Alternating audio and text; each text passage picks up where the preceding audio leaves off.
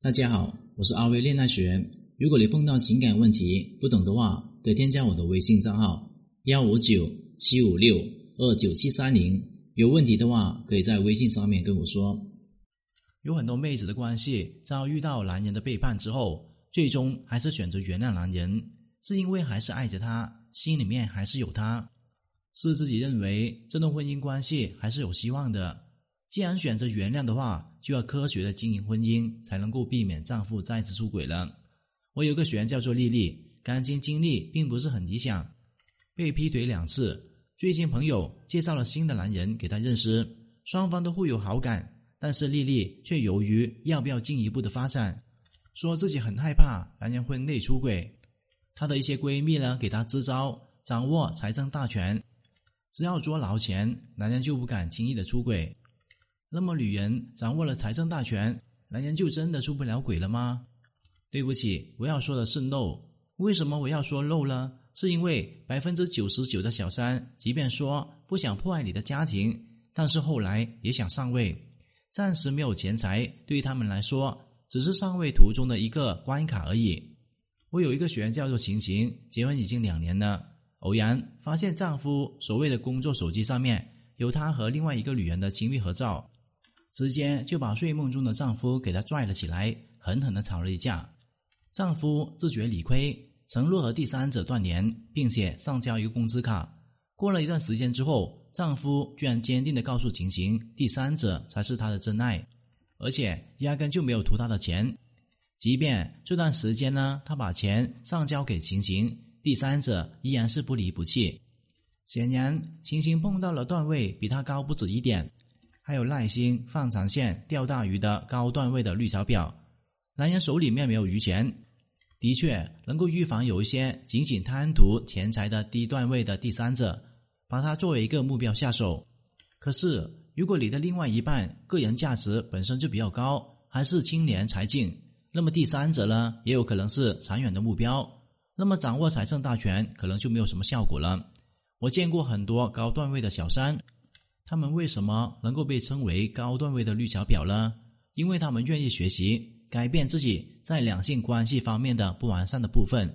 一个是高端的小三，能够把别人家庭呢搞得鸡犬不宁，还能够做到全身而退，同时呢还能够让男人觉得他多么的对不起他，想尽办法的补偿小三在这段感情中受到的伤害。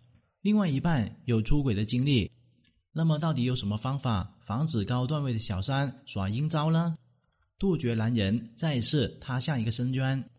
一个男人会不会再次出轨，往往取决于夫妻间的感情修复能力，以及妻子如何处理丈夫外遇。在多数的婚姻出轨案例当中，发现丈夫出轨之后，妻子呢处理不当，甚至没有进行任何的干预，那么丈夫再次出轨的几率达到百分之八十。那么，除了掌握财政大权，如何彻底的断绝他再一次出轨的心思？第一个，必须要增加他犯错的成本。不往远处想，那么就说我们自己，为什么同样的错误，我们会一而再、再而三的犯错？比如上班迟到，罚款二十块钱，但是你每个月的工资有两万块钱，这个时候呢，你就会觉得，反正一次才二十块钱，连一顿饭的钱都不够，无所谓。迟到就迟到吧，你永远改不掉这种迟到的一个坏习惯。可突然间规定迟到一次扣百分之三十的工资，就是那个床呢，你就失去了六千块钱。那么这个损失呢太大，我想你一定不敢迟到。为什么男人一而再再而三的出轨？就是因为原谅太容易了，他并没有付出等价的代价。永远不要高估人性，吵个架冷战几天这样的惩罚。只会让对方抱有一个侥幸的心理。想让男人意识到犯错需要付出相应成本，就要建立一个新的框架。既然他自我约束能力很差，那么就在他愧疚感最浓的时候立规矩。比方说，用示弱的语气跟他说：“那我现在呢，和孩子真的一点保障都没有，我太没有安全感了。你怎么让我重新信任你呢？”急于求原谅的男人肯定会说。你想怎么样就怎么样，我都能够接受。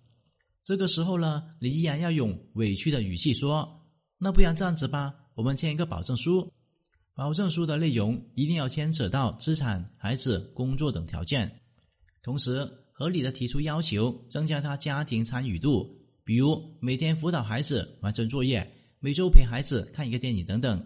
当然，我们在提出要求的过程中，一定要注意使用正确的沟通模式，比如你和他沟通的时候有一个良好的氛围，不要在气头上面向对方提出要求，这只会让你得不偿失。第二个就是建立界限感，增加夫妻的粘度。男人出轨了，说明他在潜意识里面，他和其他的异性边界感不强。换言而之，当你们没有建立紧密的情感连接的时候，这样的感情并不牢固。那么造成这样的原因就是：第一个，原生家庭导致心理的问题；第二个就是双方都不太会经营夫妻关系，你不会引导，他不配合。一定要让男人建立起边界感。一个男人和妻子的亲密感越强，那么他对其他异性的边界感就越强。最简单的方式就是：第一个，改善自己的外在形象，提升个人的魅力，让他发现你的价值越来越高，害怕失去你；第二个就是引导他为家庭投入。男人出轨的时候需要时间，如果他工作以外的时间被家庭各种事情所占据，那么自然就没有时间分配给第三者。